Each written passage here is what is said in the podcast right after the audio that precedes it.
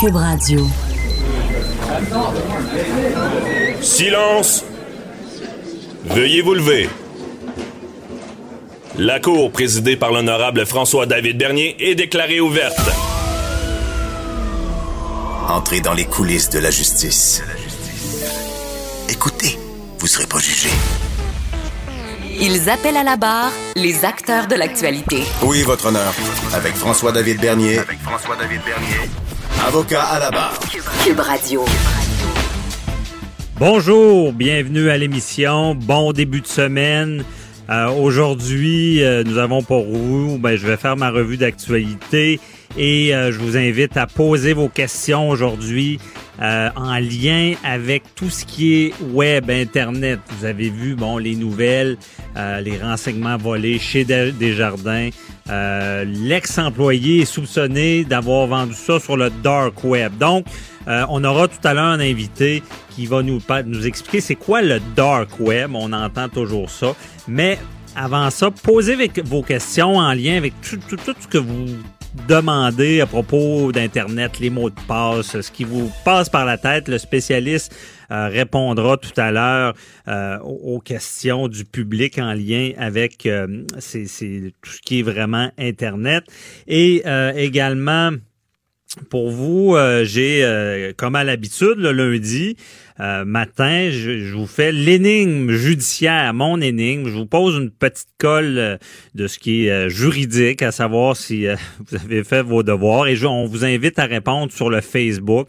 Honnêtement, et pas, soyez pas gênés de répondre. Là. Il faut tenter une question. Par après, ben, le vendredi, on, on va vraiment donner la réponse, mais en même temps, on en profite pour expliquer un peu euh, comment ça fonctionne. Et voici l'énigme. Euh, C'est un couple qui se divorce après 20 ans de mariage. Un des époux prétend que l'autre a commis l'adultère. Euh, il croit avoir droit à une plus grosse part de la valeur du patrimoine familial, puisque sa conduite n'est pas la cause de la rupture et que la loi sanctionne l'époux qui a commis l'adultère. Je, vous demande, est-ce qu'il a raison? Donc, on vous invite à répondre sur le Facebook. Euh, également, comme je dis, vos questions en lien avec euh, tout ce qui est web, sécurité du web et le numéro, c'est le 1-877-827-2346 ou encore le 87 Cube Radio, plus facile à retenir. Ou encore une fois, on veut vous lire sur le, le Facebook. Euh, donc, dans la revue d'actualité euh, aujourd'hui, ben, une nouvelle qui, qui est incontournable, c'est la charte des valeurs des, des voyageurs. Euh, on, on dit que les principales dispositions entrent en vigueur.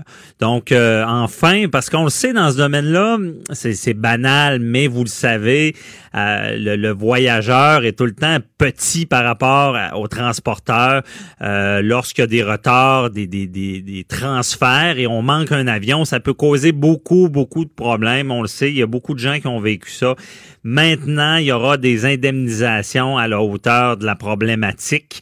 Et un peu comme en Europe. En Europe, on le sait, il y avait déjà des, des, des, des réclamations possibles. Si le vol était européen, on pouvait demander jusqu'à 800 euros lorsque le vol avait été en retard. On avait eu des problèmes avec ça. Euh, c'était quand même important. C'était méconnu. Moi, je connais quelques gens qui s'étaient, euh, s'en étaient prévalus, mais peu de personnes connaissaient ça. Mais maintenant, il y aura des, des, des- indemnisations. On force les, les, les voyageurs à le faire, les, les transporteurs, pardon. Euh, pour un retard de moins de 6 heures, l'indemnisation est de 900 dollars. Euh, pour un retard de 6 à 9 heures, le montant est de 1800 dollars. Euh, donc, euh, et un retard de 9 heures et plus, on parle de 2400 dollars. Donc, c'est- quand même logique, intéressant. Euh, qui parce que on le sait, ça cause beaucoup de problèmes et souvent on était tout petit par rapport aux transporteurs, on le sait, avant de commencer à poursuivre pour ça, peu de gens abandonnaient. Maintenant, on commence à mettre ça en vigueur et d'autres règles suivront avec cette fameuse charte des voyageurs. Euh, autre nouvelle euh, percutante, marquante, euh, le client, les clients d'escorte mineurs euh, qui sont pris les culottes à terre. Opération policière, euh, une agente d'infiltration qui, qui met une annonce dans un journal, je sais plus où, euh, une annonce pour vendre des services sexuels. Et là, on parle pas d'âge là-dessus dans l'annonce. On met une photo, la fille semble jeune, c'est l'agente d'infiltration, elle cache son, son visage évidemment il y a une annonce, il y a à peu près 100 personnes qui vont répondre, qui veulent des services sexuels payés pour. Euh, par contre, il y a des échanges et, elle, déjà, l'agent d'infiltration qui se fait passer pour la prostituée mineure, euh, va euh, dire qu'elle est qu'elle a 16 ans, imaginez, là. Donc, en bas de 18 ans. Et là, on se dit, est-ce que ces, ces hommes-là veulent quand même des services sexuels, sachant que c'est une mineure? Ben, au moins, il y a sur 100, là, il y, a, il y en est resté 7 qui ont sept personnes qui voulaient quand même avoir euh, des services sexuels, sachant que c'est une mineure, que c'est grave, elle a une fille, une fille de, de 16 ans. Et par la suite, ben, l'homme se présente euh, à la chambre et l'agent d'infiltration va reconfirmer encore de dire j'ai 16 ans, est-ce que c'est un problème? La personne dit non, c'est pas un problème. Échange d'argent, le crime est commis parce qu'on le sait, c'est l'échange d'argent, c'est de payer pour des services sexuels, euh, qui est le crime et crime encore plus grave de payer pour des services sexuels euh, chez une mineure. Donc, très, très grave. Ils se sont fait prendre. Félicitations aux policiers qui ont fait cette opération-là euh, parce que, et au moins, il y en a 93 là, qui n'ont ont pas continué. Autre débat sur la prostitution. Il y a beaucoup de gens qui cherchent ça. Mais euh, moi, ça me rassure au moins qu'il y, en a 7 sur 100 qui voulaient ce genre de service-là. Euh, euh, je veux parler à maître Michael Morena. qui va nous expliquer un peu. Il représente des clients dans ce domaine-là. je ne sais pas si maître Morena est en ligne. Oui, bonjour. Est-ce que vous Bon, bonjour, maître Morena. Bonjour, compère. Euh, donc, euh, merci d'être présent. vous connaissez la nouvelle, vous l'avez déjà commenté. Euh, ça fait nous poser beaucoup de questions. Est-ce que vraiment ben, les services au Québec, les services de mineurs, est-ce que c'est vraiment un fléau, là, des gens qui cherchent ça, des, des mineurs pour avoir des relations sexuelles? Ben, c'est surtout que c'est certainement que ça fait partie de les euh, ce sort d'un expérience statistique, ça fait partie de euh, un certain pourcentage de la population qui euh, qui évidemment ont, une, ont cette déviance euh, sexuelle-là qu'on mm-hmm. peut constater à cause de grâce à des opérations comme ça, à des opérations contre la pornographie juvénile aussi, par exemple, on constate qu'une certaine pourcentage de la population cherche ces éléments-là et euh, juste ce titre, la loi cherche la réprobation de cela. Mhm, OK. Et euh, vous, ce que vous constatez, est-ce que euh, est-ce que des fois, il y a des gens qui qui se ben, en quelque sorte qui ne recherchent pas vraiment des mineurs, mais qui se retrouvent à être accusés parce que la prostituée avec laquelle ils pensaient être était mineure? Est-ce que ça arrive, ça? Ben, des accusations de, d'obtention de, services sexuels pour une personne de moins de 18 ans, euh, évidemment, il faut que quelqu'un soit accusé et il faut que le procureur soit vraiment convaincu de pouvoir faire sa preuve. Donc, un cas de, malentendu ou, quoi que ce soit, euh, de, ce, serait, ce serait assez difficilement envisageable parce que pour accuser quelqu'un, le procureur doit avoir une certaine conviction qu'il va pouvoir faire sa cause. Alors, mm-hmm. euh, ce serait difficilement possible de voir un malentendu mener à cela. Donc, Maître Morena, il y a une défense si il y a confusion, si la personne ne savait pas, exemple. Ben, c'est sûr parce que dans la dans la loi, il y a une différence entre euh, entre l'accusation d'obtenir des services sexuels pour moyennant attribution et obtenir des services sexuels euh, d'auprès d'une personne âgée de moins de 18 ans. Alors, il y a une défense partielle. On peut être accusé de, de, cela et on peut être accusé de vouloir obtenir des services sexuels de quelqu'un de moins de 18 ans et présenter une défense disant non, on voulait seulement obtenir des services sexuels. C'est une défense partielle qui mène à une accusation moins grave. OK. Je comprends. Donc, il y a ce genre de défense-là. Mais dans, dans ce marché-là, il y a des gens qui cherchent vraiment spécifiquement des mineurs. Ben, on, le voit, vous avez une nouvelle autant que moi, on voit que des gens qui, euh, oui, c'est quelque chose qui, est cherché et qu'évidemment, euh, cette opération-là, vous l'avez dit, c'est intéressant que ça a seulement mené à, à cette accusation ou cette arrestation selon l'article, mais c'est sûr que c'est une clientèle qui est cherchée, qui une clientèle. C'est sûr que c'est un marché qui est quand même exploité. OK. C'est exploité. Est-ce qu'il y a un on peut on peut dire qu'il y, a un gros marché de mineurs au Québec ou ah, ça, je, je pourrais pas vous dire. Il y, a des, gens qui font, il y a des gens qui viennent en aide à ces femmes-là qui, qui seraient mieux outillés pour vous dire quels les, les pourcentages et tout ça que, tout ce que je peux, vous dire, c'est que c'est sûr que ça existe et euh, tant que ça, tant qu'il y aura des gens qui cherchent des services sexuels, ça va faire partie de, ça va faire partie de cette, euh, de ce marché-là. Mm-hmm. Et euh, vous disiez dans votre, vous aviez commenté l'article que vraiment la prostitution maintenant, c'est plus dans la rue, c'est beaucoup sur Internet. Ben, tout, tout ce qui est, euh, toute la, ces déviances sexuelles, choses du genre. Euh, avec l'Internet, ce qu'on peut voir, c'est que les, l'accessibilité est plus élevée. Les gens euh, et ça, fait que les policiers doivent être plus sophistiqués et sont plus sophistiqués dans leurs moyens. Dans leurs moyens, on les voit à travers les dossiers. Les policiers prennent les grands moyens pour essayer de, contrôler ce qu'on le, le Wild West qui est l'Internet mm-hmm. et euh, ils font les opérations plus ciblés sur des sites internet, euh, sur des sites internet et des lieux de transaction de que ce soit de pornographie juvénile, de prostitution, pour essayer de contrer euh, ce phénomène. OK. Et donc, ce qu'on voit, là, ce genre d'intervention avec une agente d'infiltration, c'est pas rare que les policiers font ça. Les policiers, oui, les policiers font régulièrement des opérations avec des qu'on voit avec des agents d'infiltration, euh, avec des euh, dans des cas de position autant que des cas de l'heure de mineurs sur Internet, on voit régulièrement des opérations avec des agents d'infiltration comme ça. OK. Et euh, parce que là, on, voit des jeunes, ben, des, des, des, des hommes là, qui il y en a 100 qui font de demande. Il y bon, il y en reste 7 qui veulent une mineure. Heureusement, c'est plus petit. Mais euh, est-ce que vous constatez qu'il y, a des gens normaux, si on peut dire, qui sont pas criminalisés, qui recherchent la prostitution? Ah oui, je peux, oui, tout à, fait. On le voit. C'est, euh, je pas un crime, euh, c'est pas un crime qui vise un segment de la population en particulier. c'est quelque chose qui est sans être répandu n'est pas quelque chose qui, qui, qui est surprenant ou qui, euh, ou qui peut, peut choquer euh, la perception. Euh, la perception, c'est quelque chose qu'on voit, qu'on peut voir mhm. régulièrement. C'est la, et malgré ça, malgré une certaine peut-être acceptabilité sociale de certains, c'est pas, c'est illégal et les policiers ont le droit de faire des opérations pour essayer de le tenir. OK. Parfait. Ben, merci beaucoup, Maître Morena, pour vos commentaires. Donc, je vous souhaite une belle journée. Bye bye. Merci à vous. Au revoir. Préparez vos questions. Cube Radio vous offre les services juridiques d'avocats sans frais d'honoraires. Appelez ou textez.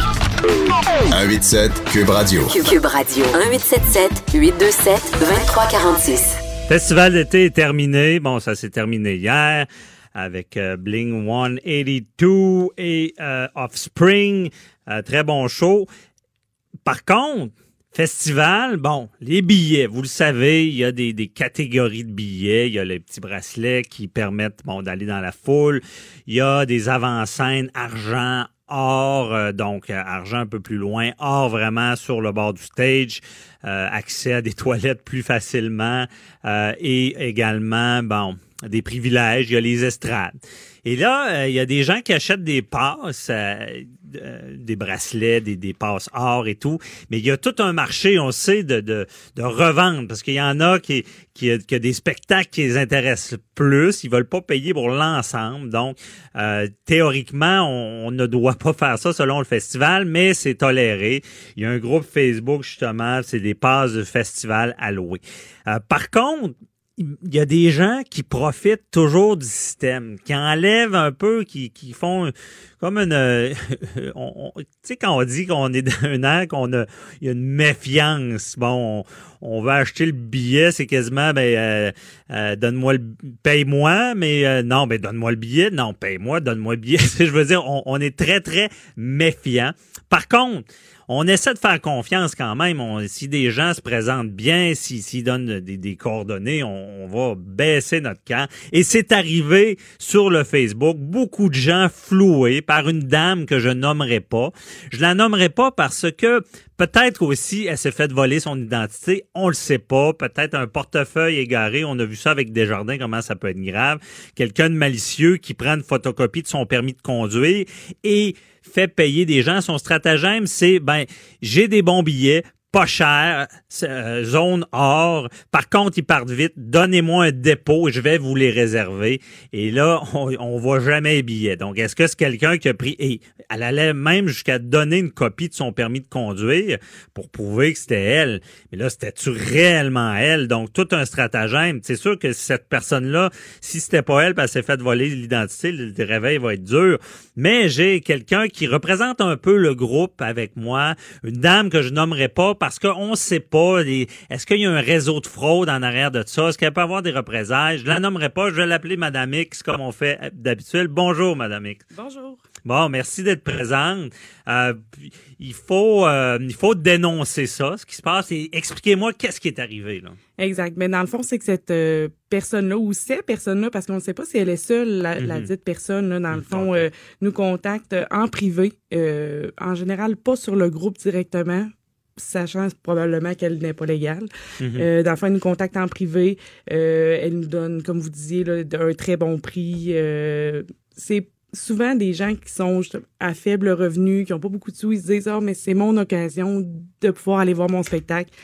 Euh, finalement, on lui demande une pièce d'identité ou une adresse, quoi que ce soit. Euh, dans plusieurs cas, elle ne donnait pas d'adresse. Elle nous donnait un point de rencontre proche de notre maison à nous en disant qu'elle était à l'extérieur de, sur, Mhm. de l'extérieur de la ville, mettons, puis elle venait nous rejoindre à une place. Mais quand même, elle donne une pièce d'identité. là. C'est Oui, ce que j'ai compris. C'est sûr que là. beaucoup de données sont barrées sur Ouais. euh, la pièce d'identité. Dans le fond, on voit sa photo, on voit la- une adresse qui est probablement plus une bonne adresse non plus. Euh, Mhm.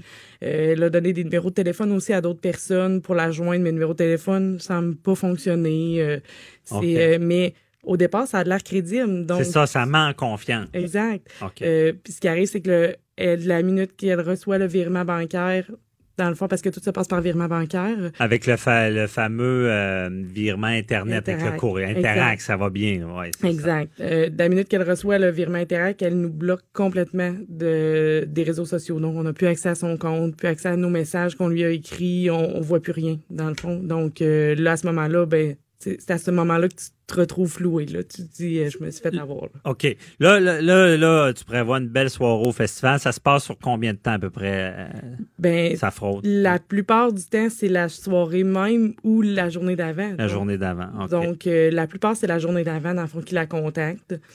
Puis, euh, là, Donc, tu prévois ta, ta soirée, bon, tu vas avoir des billets, parce que ça, faut, faut le dire, il y a beaucoup de billets qui sont vendus Ah oui. sur euh, Facebook. Là, c'est pas des gens qui sont naïfs, ça se fait beaucoup.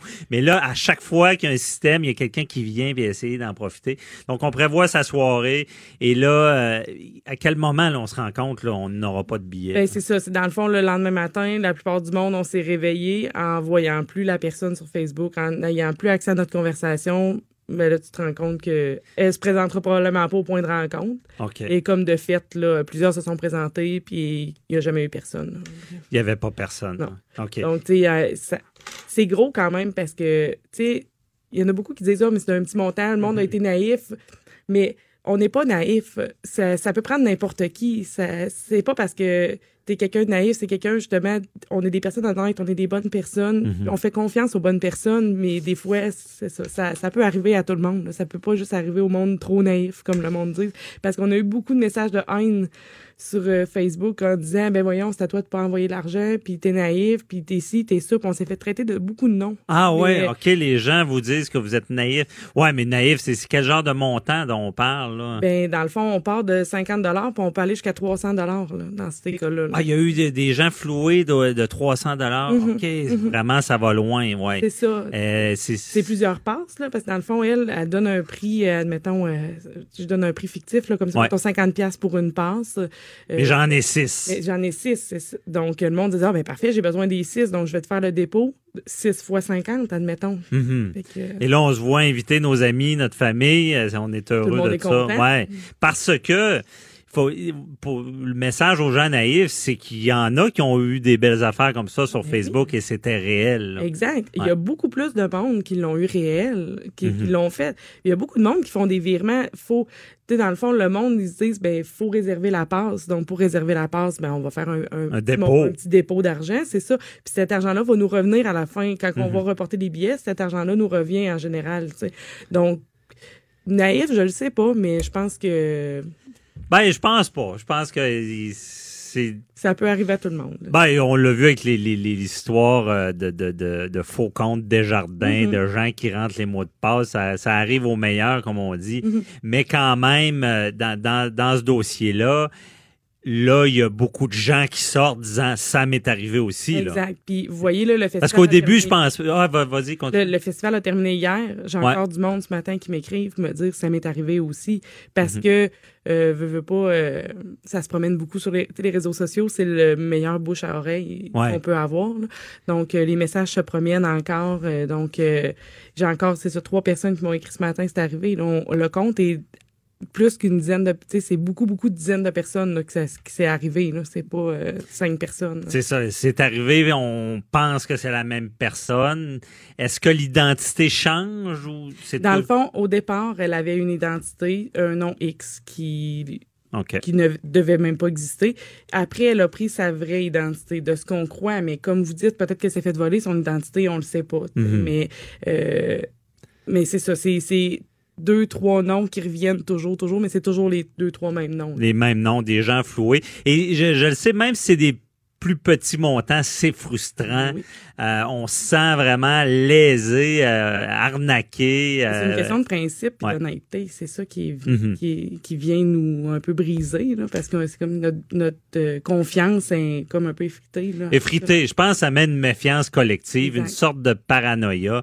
Et là, Madame X euh, est, euh, est devenue un peu euh, une justicier euh, sur, sur le Facebook parce que les gens vous réfèrent à vous disant c'est Madame X va prendre, prendre ça en charge. Et là, vous Mm. voulez prendre ça en charge. Vous voulez pas laisser ça comme ça. Mais dans le fond, c'est sûr que non. Tu sais, pas- tu sais, moi, je vais être honnête. Moi, j'ai fait une plainte policière. Je sais pas à quel niveau. Est-ce que les Mhm. autres ont fait leur plainte policière ou est-ce que l'enquête. a- J'ai aucune idée. Mais moi, de, de bonne foi, je voulais dénoncer cette situation-là parce que je pense qu'elle n'est pas correcte. Ouais. Euh, il faut que ça, l'arrête aussi euh, parce que euh, va falloir qu'il y ait de la prévention qui soit faite aussi dans les années futures pour ce style de, revente-là parce que c'est. de revente, de fraude. de- ouais. Euh, sur Facebook. Et là, là, on dévoile ça au jour parce que on n'a pas trop entendu parler de ce genre de fraude-là. Mm. Pourtant, euh, on, on la comprend bien parce que un spectacle, c'est un peu euh, émotif. On veut voir notre artiste et, euh, on, et, et comme on, on rappelle, c'est qu'il y a des bonnes opportunités euh, sur Facebook Mhm. et ça vient nous chercher. Mais dans cette démarche-là, vous avez fait de- une demande à la police. euh, Puis c'est un bureau de fraude ou euh, Eh ben, pour le moment, moi, ce que j'avais fait, c'est vraiment appeler le service de police de la Ville de Québec. Eux, après, ils vont faire leur démarche. Là, et po- possiblement qu'ils vont me donner des suites du dossier, mais Ouais. pour le moment, j'ai aucune idée là, de ce qui se passe. Pas encore. Ils n'ont pas encore contacté pour prendre euh, votre déposition. Possiblement qu'ils ont, ont beaucoup de choses à vérifier aussi avant de porter des accusations ou quoi que ce soit. Ça prend beaucoup de vérifications. Mhm. là, donc, euh, Et euh, pour finir, là, avec l'expérience que vous avez maintenant, qu'est-ce que vous dites aux gens là, quand ils veulent acheter des billets? Est-ce qu'il y a quelque chose que vous auriez fait différemment? ou- Ben certainement. Dans le fond, les virements interact se font euh, avec une question puis une réponse. Hein? Mhm. ben de pas donner la réponse tout de suite au pire à la personne. Mettre euh, quelque chose que c'est sûr que la personne ne saura pas comme réponse. Mettons le nom de tes enfants s'ils sont pas publiés sur Facebook ou euh, la ville où t'es né ou tu sais puis tu le donnes quand tu arrives devant la personne tu lui donnes la réponse à la question. Donc à ce moment-là ton argent elle est pas versée directement, mais ça, elle, la personne, ça lui donne une sécurité aussi que l'argent peut être envoyé. Ça peut être une possibilité là. euh, Ça peut être une solution, mais d'un autre côté, ils vont peut-être dire, ben, euh, si tu, tu me donneras jamais la réponse. C'est ça. Qui paye en premier, qui donne les billets. Malheureusement, la confiance est effritée sur. Facebook parce qu'on entendra parler encore, j'imagine. Je souhaite que les procédures aillent de l'avant parce que c'est sur le principe euh, de flouer des gens comme ça. Il faut que ces gens-là soient pris, dénoncés et euh, punis si on sait c'est qui. Oui. Et je souhaite que c'est pas non plus un vol d'identité parce que cette femme-là qui va, qui se rendra compte que son identité aurait été prise pour ce genre de crime-là, ça doit pas être évident non plus. À suivre, on, on- on va rester en contact et on se reparlera de ce dossier-là. Merci beaucoup là, et merci bonne beaucoup. journée. Bonne journée à vous aussi. Merci. Deux heures par jour avec des avocats. Ah, inquiétez-vous pas, là, la consultation est gratuite de 9 à 11. De 9 à 11. Avocat à la barre. Avec François-David Bernier. Le cas de Jean-François Roy. Euh, cette personne-là qui a poignardé un chauffeur de taxi et euh, qui a eu un procès, reconnu coupable, meurtre premier degré, pire crime du code criminel. Et on va en appel dans le dossier. En appel, la cour d'appel dit non, euh, on reprend tout. Page blanche, le procès, le premier procès n'existe plus. On peut même pas dire qu'il est annulé. Il n'existe plus. On recommence. Il y aura un nouveau procès pour euh, Jean-François Roy. Euh, tout l'enjeu de ça, c'est la non-responsabilité criminelle. On le sait au Canada, je le répète, mens rea, actus reus. Mens rea, c'est l'intention, actus reus, c'est le fait de commettre le geste. Si l'intention est pas là, un n'est pas là, ben c'est pas il peut y avoir cette non responsabilité criminelle là et euh, on verra parce que c'est le juge qui aurait mal instruit le jury en lien avec la non-responsabilité criminelle. Je n'ai pas tout le détail, mais il se serait un peu trop entretenu avec l'experte de la défense et on aurait exclu euh, pas mal l'article 16 qui est la non-responsabilité criminelle et tout ça à choper là. Et on va en connaître plus sur cette non-responsabilité criminelle-là, comment ça fonctionne et qui de mieux que, que docteur Gilles Chamberlain pour nous expliquer que vous connaissez tous. Bon- bonjour, euh, docteur Chamberlain. Bonjour. Merci d'être présent. Euh, euh, on s'est parlé la semaine dernière d'un autre dossier, mais maintenant, il y, a, il y a beaucoup de gens qui, qui sont un peu cyniques sur la non-responsabilité criminelle. Disant, ah, c'est des, des criminels qui s'en sortent parce que on réussit à dire qu'ils qu'ils sont pas responsables. Mais pouvez-vous, on va commencer par la base, c'est c'est quoi exactement la non-responsabilité criminelle? La non-responsabilité criminelle, à la base, c'est une défense. Il faut se rappeler ça. Et c'est une défense qui est à la charge de la défense, justement. Euh, on, on sait que la couronne doit tout prouver dans un procès. hein. C'est ce qui fait que c'est si difficile de faire condamner quelqu'un. La couronne doit tout prouver et hors de tout doute raisonnable. Sauf l'état d'esprit de quelqu'un, on présume que la personne est saine d'esprit. Donc, ça, ce bout-là est est un peu facilité pour la couronne. Ce qui fait que quand un procès commence, la couronne fait toute sa preuve, mais ne parle pas de, de, de l'état mental de quelqu'un. Et là, la défense décide d'amener une défense, et ça peut être une des défenses choisies. Et, et à ce moment-là, il faut se souvenir que c'est la défense qui doit le prouver. Sauf que là, la barre est plus facile, c'est selon la balance des probabilités. Donc, c'est pas hors de tout doute raisonnable. Et, et cette défense-là, Ah, ben 16, c'est important, je vous coupe, c'est ça, c'est que c'est plus le doute raisonnable rendu là à Non. cette défense-là. Non. Donc, c'est plus dur encore la non-responsabilité criminelle parce que c'est la balance, là. C'est, Ben, faut- Premièrement, premièrement, il y a une présomption que les gens sont sains d'esprit. Et c'est à la Mhm. défense de renverser cette présomption-là. Et c'est rare que la défense a une preuve à faire comme telle. Là. Euh, Ouais. et, et ça, c'est une preuve que la défense a à faire. Euh, et et- et l'article 16 du Code criminel est assez précis. Ce qu'il dit, c'est qu'il y a deux possibilités pour être non responsable. Soit que la personne ne comprend pas ce qu'elle est en train de faire. Mais ça, faut être vraiment, vraiment malade. J'en ai pas vu souvent qui savaient même plus ce qu'il était en train de faire. La deuxième possibilité, puis celle-là qui qui donne plus place à interprétation, c'est que les gens ne comprennent pas que c'est mal. Fait que c'est sûr qu'il y a des gens en pleine psychose qui entendent des voix, qui sont convaincus que pour sauver le monde, par exemple, ils doivent faire ça. Et là, pour eux, ça devient bien. Ça devient la chose à faire où ils peuvent pas, ils peuvent pas réfléchir si c'est bien ou pas tellement qu'ils sont perdus dans leur monde. Et à ce moment-là, l'article 16 permet de déclarer non responsable. Ces gens-là sont pas acquittés. Ces gens-là s'en vont à l'hôpital. Ils sont soignés. Peut-être une chose importante à dire ici, c'est que il y en a beaucoup, beaucoup, beaucoup qui sont déclarés non responsables pour des petits crimes, euh, des voies de fait simples, des, des, des, des, méfaits simples. Et ces gens-là s'en vont à l'hôpital et vont rester à l'hôpital plus longtemps que ce qu'il y aurait eu comme condamnation. Parce que souvent, les condamnations pour des crimes simples, c'est même pas de la prison. Parce que là, ils peuvent se retrouver à l'hôpital six mois, un an, des fois deux ans, le temps qu'on les soigne puis qu'ils soient plus dangereux. Donc, pour les petits crimes, oui. Donc, pour les petits crimes, les gens vont être détenus plus longtemps. Par contre, ce qu'on voit beaucoup dans les journaux, c'est les gros crimes. Et là, c'est vrai que pour des gros crimes, les gens, souvent, on va être capable de les soigner, de les rendre non dangereux euh, plus rapidement que la sentence qu'il y aurait eu. Ça, c'est clair. Il y a peut-être un, autre point à souligner ici.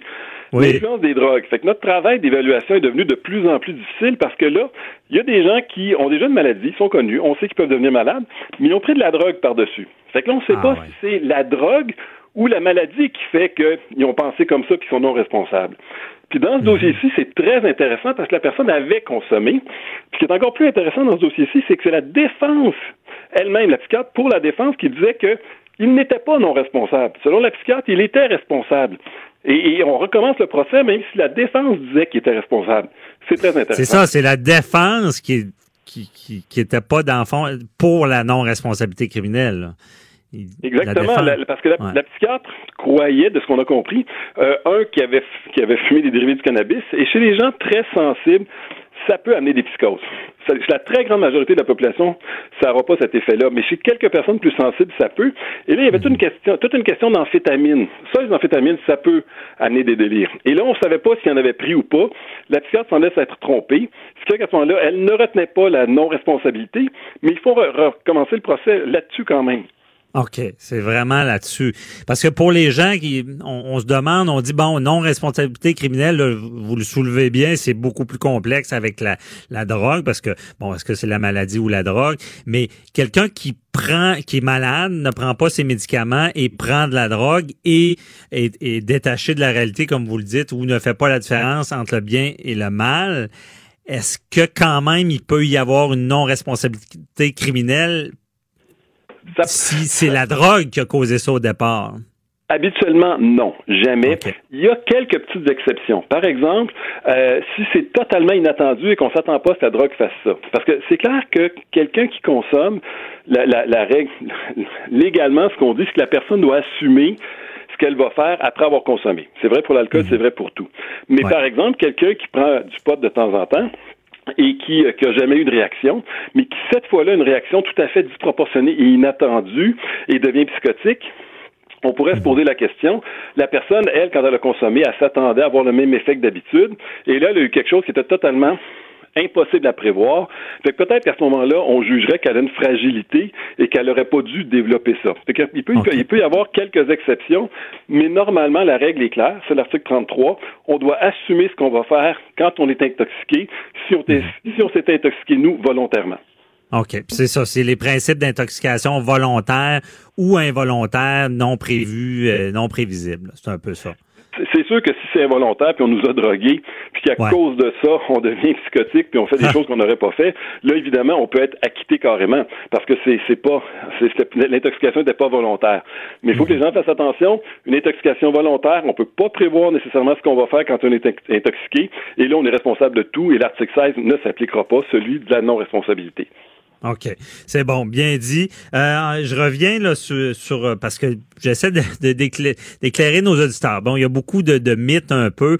Euh, vous le dites bien, bon, quelqu'un qui sait pas ce qu'il fait, puis l'autre ne sait fait pas la différence entre le bien et le mal.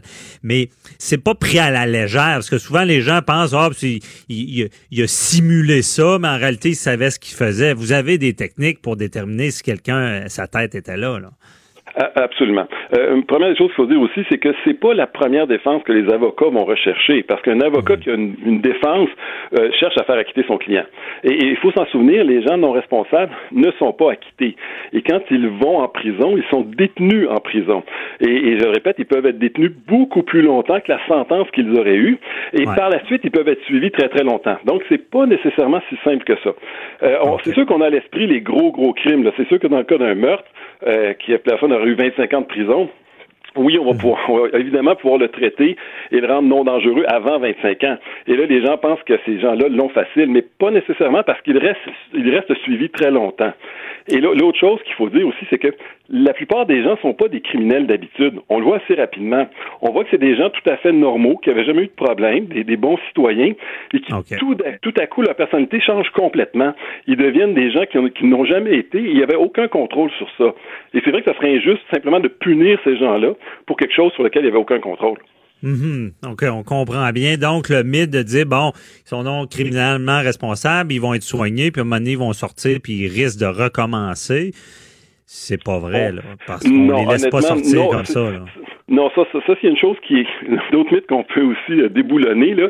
C'est que mm-hmm. les gens, le moindrement qui reste encore un danger, la commission d'examen continuent à être dans leur dossier, les psychiatres continuent à les suivre, euh, tout est tout est surveillé, ce qui fait que le risque de récidive de ces gens-là est beaucoup moindre que quelqu'un, par exemple, qui serait libéré après une sentence puis qui aurait plus de compte à rendre. Ces gens-là peuvent avoir des comptes à rendre très très très longtemps, ce qui fait que le, une chose qu'on peut dire, c'est que la société est bien protégée tant que la commission d'examen est dans le dossier parce qu'ils sont surveillés.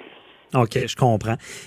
oh, désolé, je, suis dans les mythes, mais il y en a beaucoup qui disent, OK, ils vont être contrôlés, surveillés, ils prennent une médicamentation, euh, par exemple, mais ils vont sortir, puis ils prendront plus leurs médicaments, puis ils vont recommencer. Est-ce qu'on a un contrôle sur la prise de médicaments ou... Oui, il, y a, deux formes de contrôle. la première, c'est que si on n'est pas sûr, on la donne par injection. Donc, la personne se présente à tous les mois, reçoit son injection. Ensuite de ça, si la personne va mieux, euh, les, médicaments sont, ont moins d'effets secondaires et sont souvent mieux quand ils ne sont pas en injection. Et là, il y a une façon aussi de voir, en prenant une prise de sang, si la personne a toujours pris sa médication. Euh, le, problème arrive quand la commission d'examen les libère inconditionnellement. À ce moment-là, les gens ne se sentent comme c'est comme s'ils se disaient ben oui, là j'ai plus de compte à rendre, je suis pas obligé de prendre ma médication. Il y a une phase à partir du moment où la commission les libère qui, où ils sont plus à surveiller parce qu'ils peuvent interpréter ça comme mais je suis pas obligé de prendre les médicaments. C'est pour ça que nous, de notre côté, on les prépare en disant c'est pas parce que tu vas être libéré qu'il faut que tu arrêtes ta médication. C'est quelque chose à prendre à vie. Si tu veux pas revenir ici, si tu veux pas avoir d'autres problèmes, si tu veux pas mettre les gens dans le trouble, faut que tu continues à la prendre. Et c'est rare qu'on va recommander une libération tant qu'on n'est pas certain que les gens ont bien compris ça. OK, qui ont bien compris. Puis on, plus le crime est grave, plus j'imagine qu'on ne libère pas sans condition. Absolument, absolument. Pour nous, dès mhm. qu'il y a un risque que la personne arrête sa médication et qu'elle redevienne malade, on ne suggère pas une libération. Maintenant, la commission, elle, a ses propres règles. Si la personne ne présente pas un danger, le code criminel est assez libéral mhm. là-dessus. Si la personne ne présente pas un danger sévère, elle est obligée de le libérer. C'est pour ça que nous, on essaie de dire que le danger, euh, même s'il est minime, demeure sévère au cas où ça se reproduit. On ne peut pas se permettre qu'un crime comme, si c'est un crime grave, recommence. Donc, pour nous, un danger sévère peut persister, même si c'est les chances qu'il arrive est réduit, compte tenu de la gravité du crime potentiel. OK. Bon, ben, ça fait mieux comprendre, mais rapidement, eh ben, en analyste, là, sais, il y a eu le procès euh, Guy Turcotte. Premier procès, il est, justement non criminellement responsable. Deuxième, euh, coupable, il s'en va en prison. Est-ce que c'est beaucoup dans, dans pourquoi d'un côté un procès des experts disent qu'il est non criminellement responsable, puis après ça, il, il l'est? Euh, ben, premièrement, les experts étaient à peu près les mêmes, donc les experts disent à peu près les mêmes choses. Donc, c'est pas les experts qui ont comme changé d'idée, c'est les, les, ce qui était permis de mettre en preuve qui était différent. On sait dans un ah. processus assez complexe ce que le juge va permettre. Des fois, il y a des informations, et, souvent, on entend parler à partir du moment où le jury commence à délibérer, le jury séquestré. Là, on entend toute l'information que le jury n'a pas pu entendre. Et des fois, ça peut faire une grosse différence. Il y a des règles euh, qui fait qu'il y a des preuves qui sont pas admissibles. Et, c'est sûr que nous, comme citoyens, spectateurs, quand on apprend ça, on se dit, voyons donc, ces informations-là sont cruciales, mais il y a des raisons pour lesquelles elles sont pas admissibles.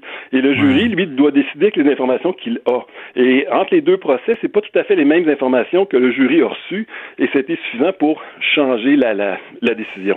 Et, pour ceux qui, qui, auraient pu craindre qu'avec l'affaire Turcotte, euh, il y, ait plus de non-responsabilité, ça a eu un petit peu l'effet contraire. Ça a fait ah. tellement un raz de marée, cette histoire-là, là, que, que M. Turcotte a pu bénéficier de cet article-là, être non responsable, que maintenant, on dirait que les, les, gens, les, les, jurys sont plus prudents avant de donner ce genre de verdict-là. OK, donc Turcotte a eu cet effet-là de, de, de, un peu raffermir cette défense-là. De, euh, Turcotte a donné une leçon. Ben, un petit peu. Les, gens, au départ, après le premier procès, les gens craignaient que ce soit une défense qui soit employée euh, un peu par tout le monde et que ça passe plus facilement, que tout le monde veuille essayer cette défense-là. Mais avec le deuxième procès, quand justement, là, on a tenu compte de, tout ce qu'on avait à tenir compte, ça a eu un petit peu l'effet contraire. Les, les, gens du jury se disent, euh, on connaît l'affaire Turcotte, avant d'aller là, on va être prudent. Donc, ça a eu quand même un petit peu un retour de balancier qui a replacé cette défense-là où elle doit être. OK. Et les histoires de dire, oh, les, les, les, médecins, fait qu'ils ils prennent parti avec l'avocat, ça n'existe pas. Là. On va déboulonner ça aussi. Là. C'est, c'est pas vrai qu'un médecin va, va se plier aux exigences d'un avocat pour gagner une cause.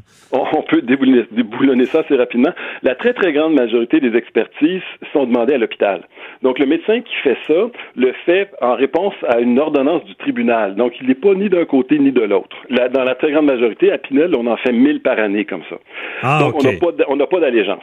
Mais c'est vrai que des, des, des, des, très gros procès, les parties, la défense et la couronne vont engager des psychiatres en privé pour revalider tout ça.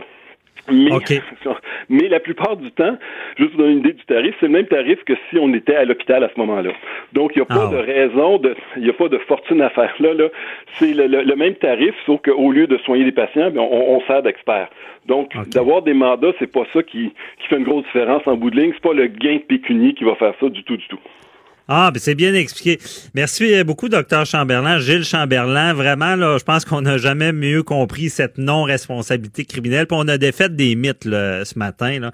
Donc, merci beaucoup. Puis euh, on, on, vous, on vous redemandera certainement dans un autre dossier. Très bien e- expliqué. Je vous souhaite une belle journée. N'hésitez pas. Au revoir à la prochaine. À à la prochaine. Bye bye. Restez là. On parle du dark web. Avocat à la barre. Avec François-David Bernier. Des avocats qui jugent l'actualité tous les matins. Le- le- Connaissez-vous le dark web? C'est vraiment... euh, on, ben, on entend souvent ce mot-là. Hein? On dit les criminels, bon, ceux qui euh, vraiment recherchent euh, le mal sur Internet, ils ne sont pas sur le web euh, en général, bon, parce que euh, de cliquer un moteur de recherche normal, euh, ils ne sont pas là. On dit que c'est le dark web. Euh, et le dark web, c'est quoi?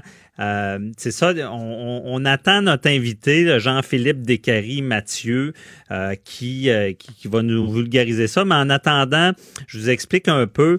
Euh, c'est euh, le, le- le- sur le dark web, c'est vraiment Desjardins. Je suis parti de la nouvelle de Desjardins, euh, où est-ce que euh, y a on a pris des données, vous vous rappelez, ben, cette nouvelle-là, 3 millions de, de- de- d'usagers à peu près, et là, on revend ça sur le dark web. Bon, comment ça fonctionne?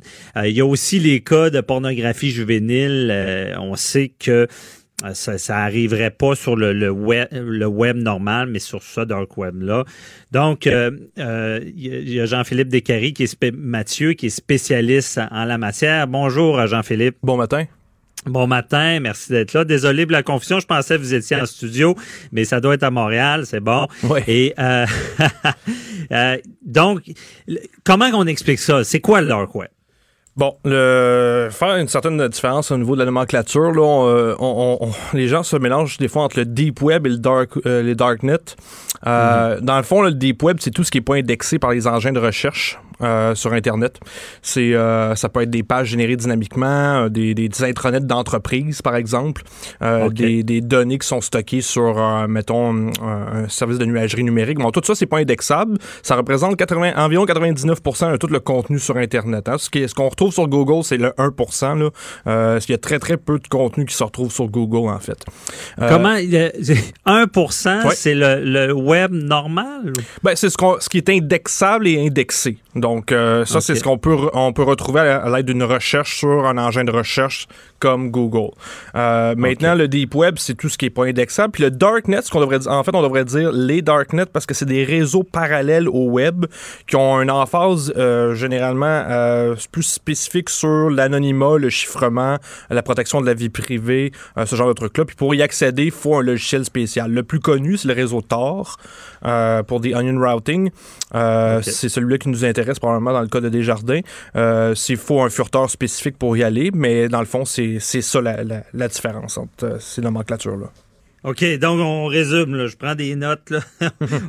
Deep Web, c'est vraiment ce qui est pas répertorié. Exact. Euh, mais ça veut pas dire que c'est méchant. Non, mais même le Darknet, ça veut pas dire que c'est méchant. Ça. Il faut, comprendre qu'à la base, je vais reprendre l'exemple le, de Tor. C'est un réseau créé pour la, communication sécurisée. Hein. Le, gouvernement a investi dans ce projet-là parce qu'il envoie une utilité pour protéger leur communication. C'est du chiffrement. Euh, puis l'emphase sur l'anonymat, c'est utilisé par des journalistes pour protéger leurs sources, pour communiquer euh, de manière sécuritaire avec leurs sources. C'est utilisé aussi par des militants dans des pays avec euh, très répressifs comme euh, l'Iran, Corée du Nord, ce genre-là. Euh, c'est, c'est, il y a une utilité parfaite, il y a des utilités parfaitement légitimes à, ce genre de réseau-là, et la majorité de l'utilisation reste encore légitime. Malheureusement, ce qui frappe l'imaginaire collectif, c'est souvent ben, ces réseaux interlopes-là de, de revente de drogue, de faux documents, de traite de personnes, même jusqu'à un certain point, évidemment, de pédopornographie. Mais mm-hmm. ça reste une minorité de l'utilisation de, de ces réseaux-là. là OK, bon, ben, c'est vraiment. Ça veut pas dire le, le, le, le le, moteur tort, c'est ce que je comprends. C'est pas parce que quelqu'un a ça que c'est un criminel. Non, non absolument pas. Ben, écoutez, parce que sinon je suis dans le chenoute parce que je l'ai installé sur mon ordi. Là. non, non, non, c'est vraiment pas. C'est vraiment c'est un réseau de, de, bénévoles principalement hein, qui opère ce, ce, réseau-là. Il y a plusieurs milliers de bénévoles partout dans le monde euh, qui opèrent ça. Donc, le, but premier de ces bénévoles-là, c'est de donner un, canal de communication sécurisé. Puis il y a des utilisations légitimes, je viens d'en nommer, il y en a plein. Puis c'est même, je, réitère, c'est financé par, en partie par le, gouvernement américain. Il voit une utilité ils l'utilisent eux-autres mêmes. Donc, euh, c'est sûr qu'il faut pas penser que tort égale euh, criminel, pas du tout. Puis, euh, je, vais me permettre de reprendre une chose que vous avez dit en, entrée de jeu. écoutez, moi, des, trucs illégaux, j'en ai vu en masse sur le web standard. Hein. Les vidéos de décapitation de l'État islamique, je les ai toutes vues sur le web standard. J'en ai pas vu sur le darknet. Donc, faut, c'est important de relativiser là-dessus. les criminels vont en avoir partout. C'est juste que probablement que les criminels les plus intelligents vont utiliser tort à cause de justement les capacités d'anonymat puis de chiffrement. Donc, c'est de, la chenoute, il y en a partout. Déclarez-vous solennellement de dire la vérité, toute la vérité et juste la vérité. De 9 à 11. Avocat à la barre. Avec François-David Bernier. La justice. Un maillon, ben, c'est très important dans notre société. Et on le voit, que ce soit en criminel, que ce soit en civil. Euh, en criminel, il y a des enjeux, les délais. On a vu l'arrêt Jordan. Euh, les victimes, on veut que les gens dénoncent. On a vu moi aussi. En civil, on veut l'accès à la justice. Euh, la classe moyenne, on le dit souvent, ça coûte cher. Comment on peut avoir les moyens des fois de, de poursuivre ou lorsqu'on se fait poursuivre? C'est tous des enjeux. Et aussi, on se dit, bon, il y a la planète juridique, puis des fois, il y a le vrai monde. Et on fait certaines choses en juridique qui, qui clochent à notre époque. On utilise encore des fax, imaginez, et euh, on doit se déplacer pour déposer de la procédure. Les ordinateurs au palais de justice, on dirait qu'on pourrait jouer au Atari 21. Là, c'est, c'est vraiment vieillot. Là. Et euh, il y a tout un enjeu. On a une nouvelle ministre euh, la ministre de la Justice, Sonia Lebel, qui semble vraiment vouloir attaquer ça de front, changer les choses. Euh, gros mandat. Euh, on voulait en savoir plus comment c'est parti, comment on va s'attaquer à tout ça? C'est une procureure de la couronne, donc les faits, je pense qu'elle les voit. Donc, on la reçoit. Bonjour, Madame Lebel. Bonjour. Est-ce qu'on peut encore vous appeler maître?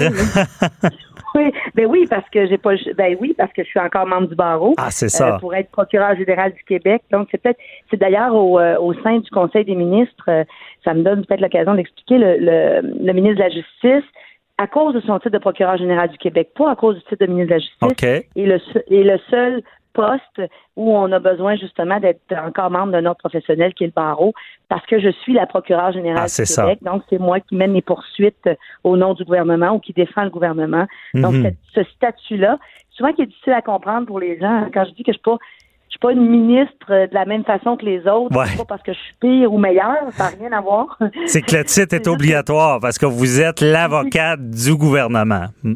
Donc, Exactement. Et mes fonctions sont différentes des autres ministres autour de la table, dans ce sens-là. ah, c'est bien dit. Bon, Maître Lebel, j'aime ça. Ça, ça c'est dans mon jargon. Euh, Oui, c'est familier pour moi. Ben, c'est ça. Euh, là, on on va partir de la base parce que hum, on sait, bon, je l'ai dit d'entrée de jeu, il y, a, il y a beaucoup de choses à régler. Vous avez, si on peut de l'ouvrage, puis déjà, vous avez une volonté de changer les choses.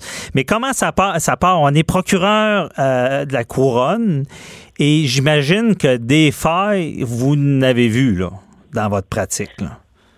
Ouais, ben c'est des failles, c'est c'est c'est plutôt une réorganisation hein, dont on a besoin. Vous l'avez fait, vous l'avez décrit dans votre préambule. Hein, les, euh, il faut avoir essayé de, cons- de, de consulter un plumitif criminel ou civil dans notre Mhm. vie pour comprendre ce que ça veut dire. Votre analogie avec Atari, là. Ouais, c'est ça. Euh, c'est- c'est fou, là. Et, c'est- et le problème de ces ordinateurs-là, c'est qu'ils sont tellement archaïques et ces bases de données-là sont, te- on- sont tellement dans une dans un, dans un langage codé euh, dépassé qu'on n'est même plus capable de les arrimer aux autres bases de données. Ça OK. se passe plus, ça se comprend, ça se comprend pas. Donc oui, c'est plutôt une question d'organisation. Puis vous l'avez dit, hein, le droit euh, entre avocats, on va se le dire, on aime bien parler notre propre langage, mais on est élevé là-dedans, hein, Mhm. que ça devient une seconde nature. Puis tranquillement, pas vite, on, on s'éloigne des gens, on s'éloigne des préoccupations des gens, puis on, on brasse nos concepts juridiques, puis des fois on on prend pas le temps nécessaire de prendre une pause et de dire ben là euh, c'est-tu encore comme ça que ça Mhm. devrait fonctionner? Des fois, on oublie le monde, puis des fois, la, Ouais. la vraie vie, là, tu sais, le, le quotidien. Oui. Mhm. C'est plutôt dans la procédure que j'en ai plutôt que dans le fond des choses, hein, parce qu'on l'a vu en droit criminel, vous avez parlé de MeToo, Ouais. de tout ce qui Ben, on n'est pas là pour révolutionner les bases de- du- des fondements du droit. Mhm. On va prendre le, le droit criminel parce que c'est- c'était mon c'était mon, mon bac pendant les 27 dernières années. Mais la présomption d'innocence, elle est là pour une bonne raison. Ben oui. Il faut la chérir, mais c'est plutôt la procédure, tu sais, les requêtes, les délais, euh, euh, est-ce que c'est vraiment nécessaire, tout cet amoncellement de papier-là, puis procédure par procédure, par-dessus procédure, les gens s'y perdent. Puis l'accès à la justice, ben c'est l'argent, vous avez raison, ça coûte cher, Ouais. mais c'est aussi, ben, euh, les gens veulent avoir une résolution, un accès rapide, une résolution rapide. Ça donne pas grand-chose quand tu as un litige avec ton voisin, puis ça prend quatre ans à se régler. Tu as le temps d'en lancer des tomates par-dessus la haie puis d'envenimer les choses. Là. Donc, euh, ça, c'est une, une autre affaire. Et de comprendre, comprendre leurs droits. Donc, Ouais. l'accès, c'est, plusieurs choses, hein, c'est ça.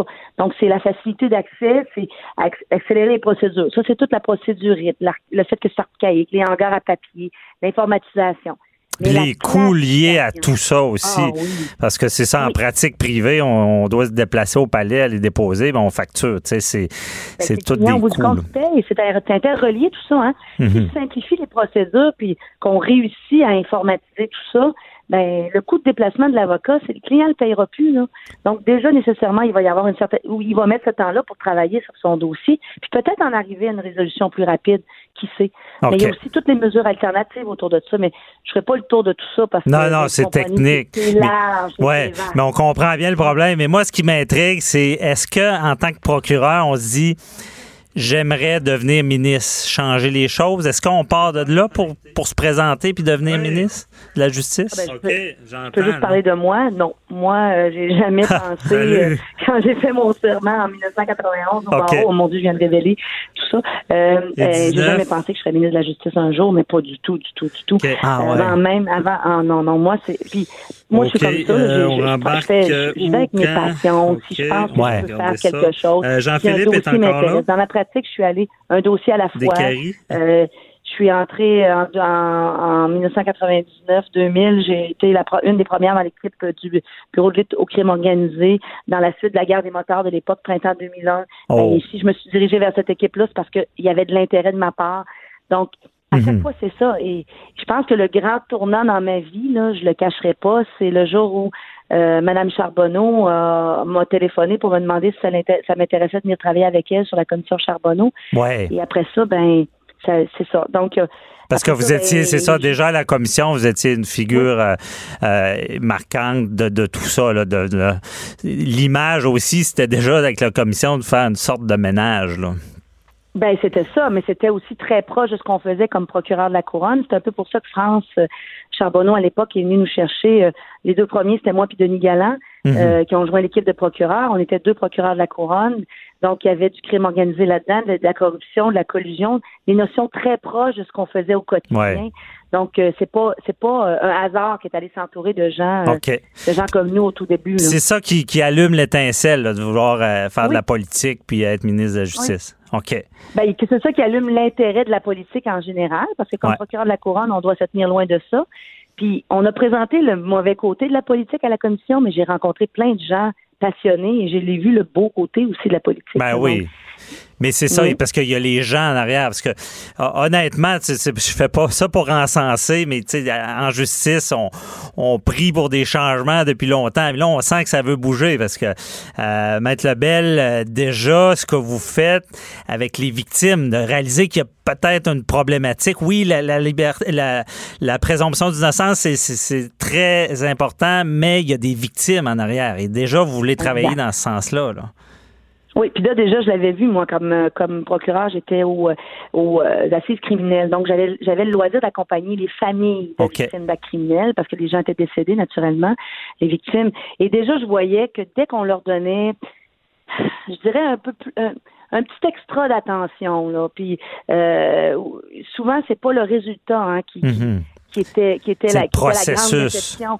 C'est le processus. C'est ça sur le processus. Moi, j'ai je peux travailler sur les processus. Je Ouais. peux pas travailler sur la présomption d'innocence. Je peux pas travailler sur la décision des juges. Il y a l'indépendance judiciaire. Mhm. Quand je dis ça, parce que parce que c'est important qu'on préserve qu'on préserve ça, que le politique se mêle pas des décisions des juges, mais sur le processus.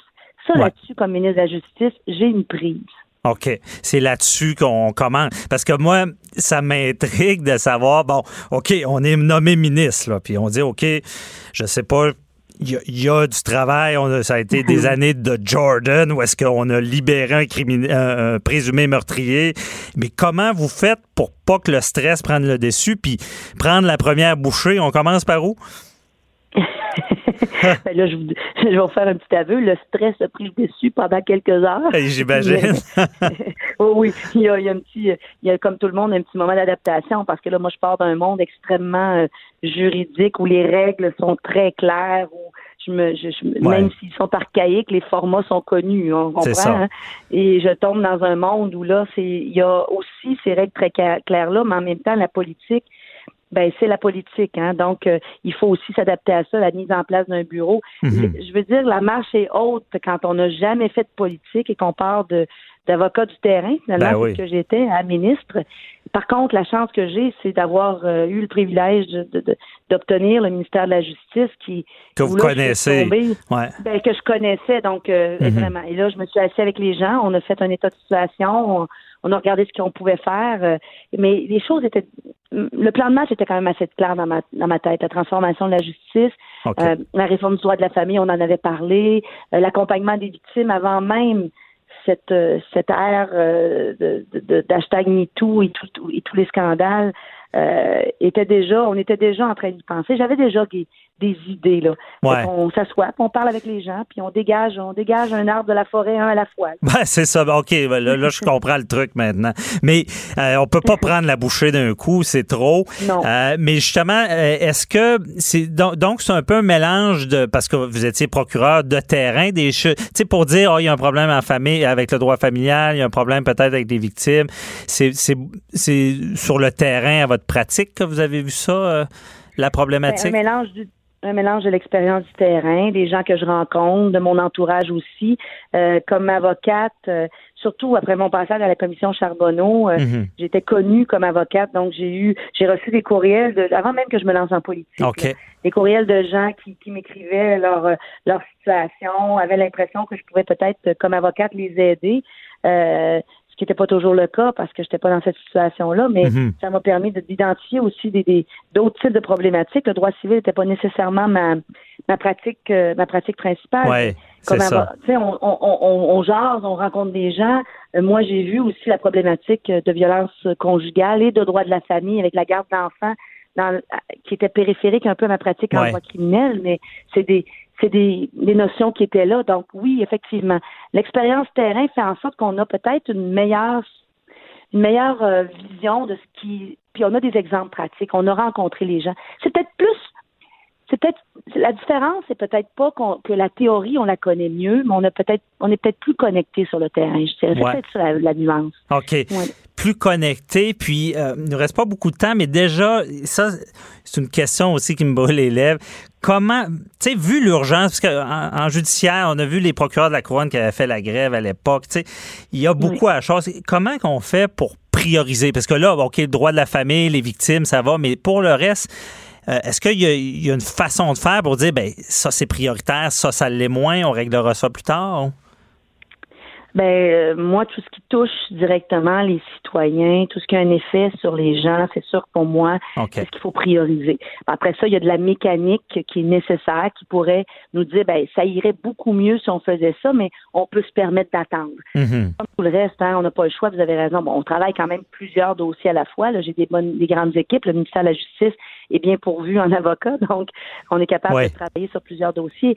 Mais il faut vraiment voir. Euh, c'est un peu comme une salle d'urgence. J'imagine. Euh, J'ai pas de recette à part le triage instinctif où on et on, on en parle et on, on, opère un certain triage pour dire sur quoi il est mieux d'agir. Puis il y a un peu la théorie du 20-80, hein? Où est-ce qu'on peut mettre notre énergie le plus rapidement possible pour avoir le plus large effet possible? OK. Ben, c'est bien dit, OK, je comprends bien, mais bonne technique. En tout cas, moi, moi c'est sûr que je, suis là-dedans, puis je, suis content de voir qu'on on veut changer les, les choses. Parce que moi, souvent, dans ma pratique, je me disais, coudon, euh, je vis-tu dans un monde parallèle quand je suis en juridique? Oui, l'article dit ça, oui, mais l'article dit ça, mais dans la vraie vie, c'est pas de même, ça marche. Puis des fois, je voyais des juristes qui étaient dans le monde juridique et oubliaient la vraie vie. Et je suis content de voir qu'on essaie de s'adapter euh, à, à notre nouvelle époque. Donc, euh, merci beaucoup. C'était très éclairant, euh, Maître Lebel. Puis, euh, merci beaucoup de nous avoir fait part de tout ça. Puis là, je sais pas le bon travail. Avocat à la barre. Alors, je procède à la lecture du verdict. Avec François-David Bernier. Les meilleures plaidoiries que vous entendrez. Cube Radio. On continue l'émission. On, parle le, le, DPCP que vous connaissez tous, directeur des poursuites criminelles et pénales. Euh, souvent, les gens connaissent bien la portion criminelle, mais la portion pénale moins. Et je reçois Maître Étienne Proto du DPCP. Euh, bonjour, euh, Maître Proto. Bonjour, Maître Bernier. Euh, donc, on, pourrait ce matin expliquer un peu à nos auditeurs c'est quoi la c'est quoi le droit pénal, si on peut dire? Oui, d'abord, euh, en fait, le droit pénal, ça va viser euh, la protection de l'ordre public. Euh, sommairement, là, ça englobe l'ensemble des dispositions législatives, majoritairement, je vais dire, provinciales, qui prévoient les différentes interdictions et obligations, donc qui sont créatrices d'infractions, et dont le non-respect d'une règle qui va être édictée par le législateur, évidemment, va constituer la commission d'une infraction et, et, la personne qui, qui va, qui va l'enfreindre sera évidemment passible d'une amende et dans de très rares cas de peine d'emprisonnement euh, lorsque ça sera prévu expressément par le législateur. Donc, ce sont des infractions qui ne se retrouveront pas au code criminel, mais plutôt dans chacune des lois particulières propres à chacun des domaines réglementés au Québec. Euh, j'ajouterai également ces dispositions pénales-là que contiennent les différentes lois euh, provinciales, mais également fédérales, vont viser la protection de la population dans les différentes sphères de la société, comme je le mentionnais tout en ayant pour objectif de réprimer les infractions, en ayant euh, évidemment un effet dissuasif à, cet effet-là. Ben, Donc, oui. Allez-y, continuez. Oui, ben en fait, il s'agira euh, de questions euh, principalement sécuritaires. Ça va viser notamment la sécurité publique, euh, la sécurité routière, évidemment, que les gens connaissent un peu mieux, la tranquillité publique. Donc, si on mhm. pense à, différentes infractions en matière d'alcool relativement au respect des heures d'exploitation des bars, aux endroits que peuvent être vendus des, des, boissons alcooliques, ou encore à des questions de santé publique, donc les différentes normes en matière de la loi sur les produits alimentaires, si on pense au niveau de la restauration, donc la propreté des lieux, la salubrité des aliments donc qui sera géré dans, dans ce cas-ci par le MAPAC, qui sera sous l'égide du MAPAC, mais qui, euh, comme pour tous nos mandants, euh, seront des poursuites qui seront intentées euh, par le directeur des, des, poursuites criminelles et pénales lui-même. Mhm. Donc, Euh, on peut penser à d'autres exemples aussi euh, qui sont qui sont très d'actualité, c'est-à-dire les dispositions qui visent euh, la protection de l'environnement. Donc on le sait encore plus maintenant que, que par le passé, l'environnement qui est un qui est un bien collectif, un bien commun à tous, se doit d'être protégé par des par des règles strictes. Donc pour en assurer, pour en assurer la qualité, la, la qualité de l'air, la qualité de l'eau, ben qui vont mener aussi à des questions de, de, de sécurité publique et, et, grandement de santé publique. Ben ce sont c'est un domaine qui va être protégé aussi par les différentes dispositions pénales finalement. OK. Et euh, c'est ça, avocat là-bas, on veut vraiment vulgariser. Et euh, justement, le pénal, si on résume, c'est quelque chose, bon, c'est illégal. Je veux dire, c'est des, choses qu'on... Si, on commet des infractions pénales, c'est illégal, mais ce n'est pas criminel en quelque sorte. Tout à fait.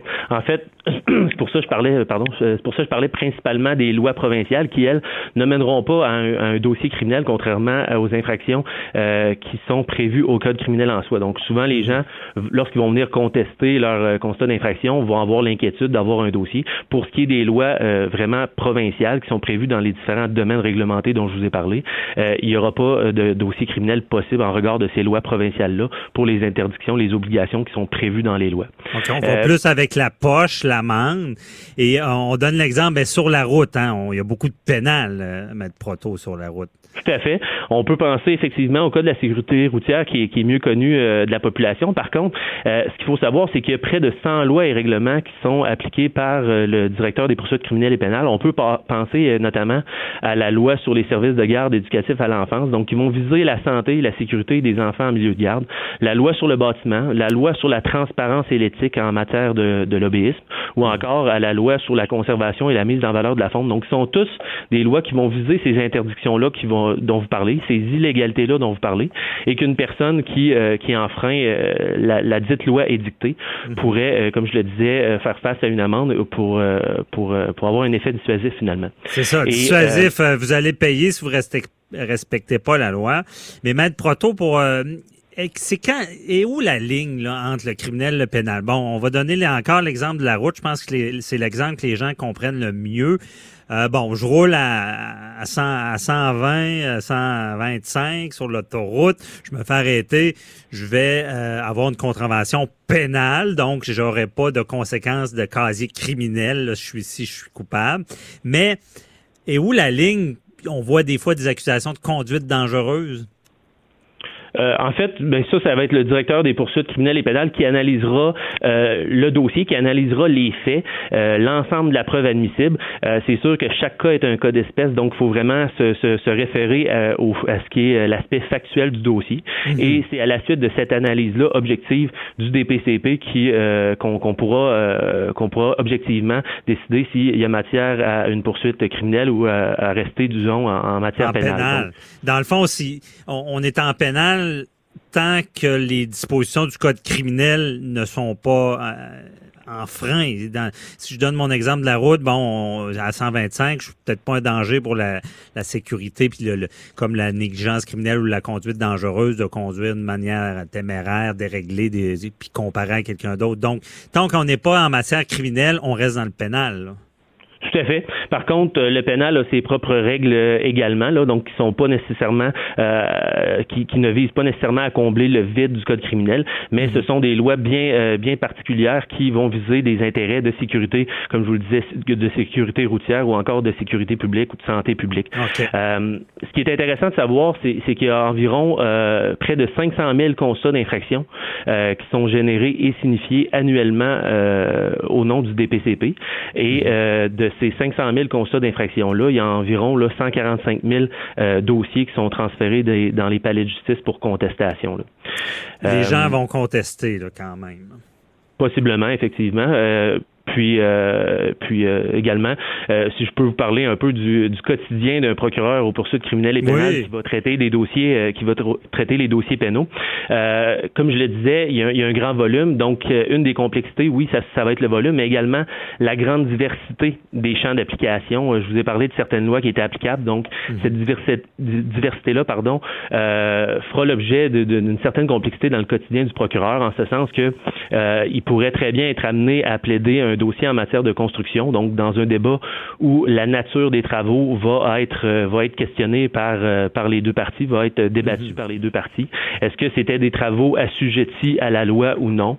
Et par la suite, pour se retrouver finalement une heure plus tard à faire la preuve de, la présence d'un contaminant dans l'eau avec un, expert chimiste en matière de qualité de l'environnement ou possiblement la technique d'échantillonnage pourrait être attaquée par la défense, par exemple. Vous devez être polyvalent parce que si vous plaidez une cause, il faut connaître un peu le domaine. C'est ce que je comprends. Effectivement.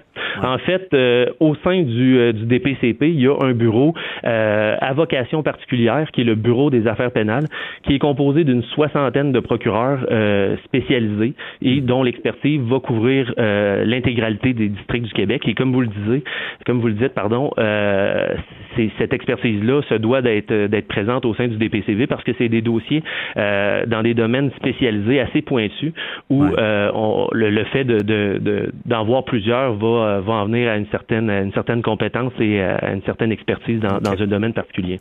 Puis pour éclairer nos auditeurs, euh, Maître Proto, si le droit pénal n'existait pas, on serait dans le trouble. Parce qu'il n'y a pas, on stationnerait n'importe où, on ferait à peu près n'importe quoi. Je veux dire, ça vient régir un peu notre société.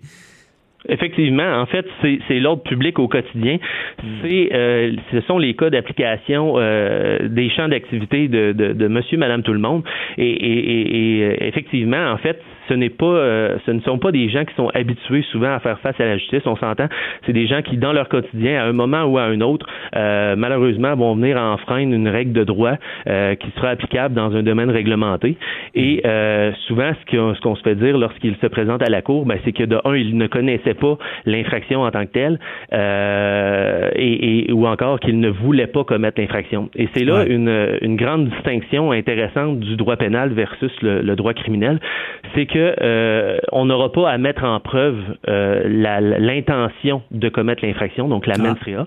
On va simplement avoir à démontrer l'actus reus. Donc, est-ce qu'il y a eu commission de l'infraction, oui ou non? Est-ce que l'infraction a été perpétrée? Oui, c'est ça, Il y a des niveaux aussi. Hein, on le sait, l'infraction à responsabilité absolue ou euh, effectivement.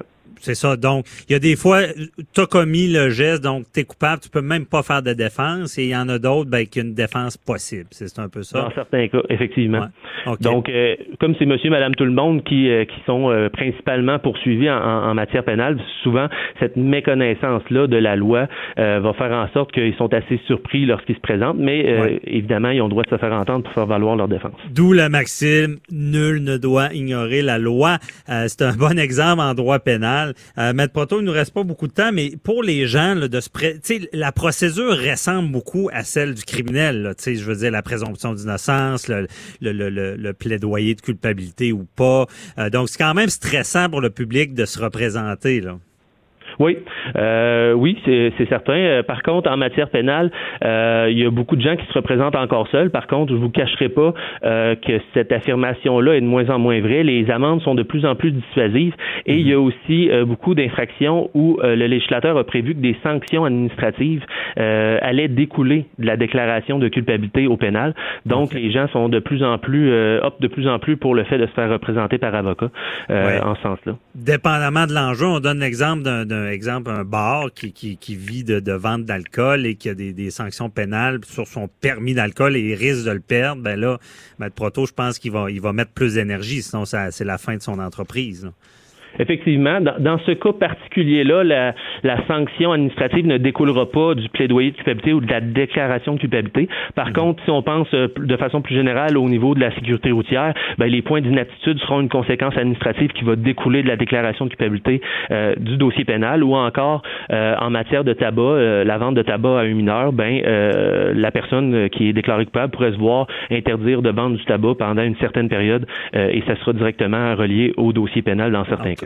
Parfait, merci beaucoup. Très éclairant, Étienne Proto du DPCP. Merci et bonne journée. Merci à vous, bonne fin de journée. Bye. bye. on revient avec Jean-Philippe Descaries, euh, Mathieu, sur le dark web, les questions. On va répondre à vos questions aussi du public sur la sécurité du web. Restez là. Avocat à la barre. Alors, je procède à la lecture du verdict. Avec François-David Bernier. Les meilleures plaidoiries que vous entendrez. Cube Radio. Je reviens avec Jean-Philippe Descaries-Mathieu. Euh, bonjour, rebonjour Jean-Philippe. Euh, Jean-Philippe, on, il faut revenir. Là, tout à l'heure, j'avais pas tout compris. On, en a parlé.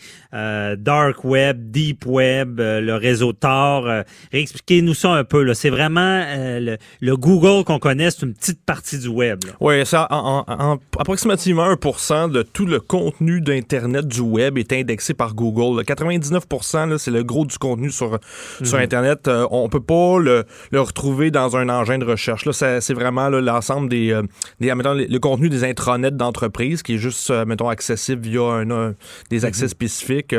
ce qu'on met sur les services de nuagerie numérique, par exemple, images et, vidéos et autres trucs comme ça qui sont privés.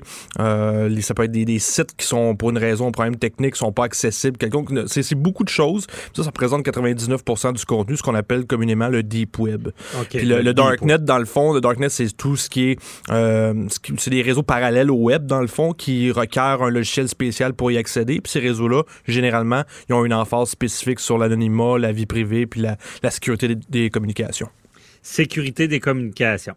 Et là, on en vient au croustillant de Là, j'ai bien compris ce que tu as dit, nos auditeurs aussi. Ça veut dark web n'égale pas criminel. Bon, il y, a une utilité à tout ça. Il y a, ouais, il y a une, pléthore d'utilisation légitime. OK. Mais il y a beaucoup de criminels qui l'utilisent euh, pour à, leur fin. Là oui, de par sa nature, malheureusement, c'est un peu un. C'est vraiment, il faut le voir comme une lame à double tranchant un peu, là. C'est que c'est des réseaux qui sont utilisés par des journalistes pour communiquer avec leurs sources, euh, pour, euh, par des militants dans des régimes répressifs. Euh, donc, on, mène l'emphase sur la protection des, des communications, le chiffrement des communications, la mhm. protection de la, vie privée, l'anonymat. Donc, forcément, ça vient évidemment avec un côté plus sombre qui est utilisé par des criminels pour justement opérer des marchés interlopes sur le darknet, notamment sur sur euh, pour où il y a revente, entre autres, de, mettons, de, de, documents, euh, de documents volés, évidemment, de fuite de données, euh, de vente d'armes, vente de drogue, beaucoup, beaucoup, beaucoup, beaucoup de vente de drogue, malheureusement. Mm-hmm. évidemment, pédopornographie, ce genre de trucs-là. Donc, ça, ça vient un peu avec, malheureusement. Mais la pornographie juvénile, c'est ça, c'est, ça se retrouve beaucoup là.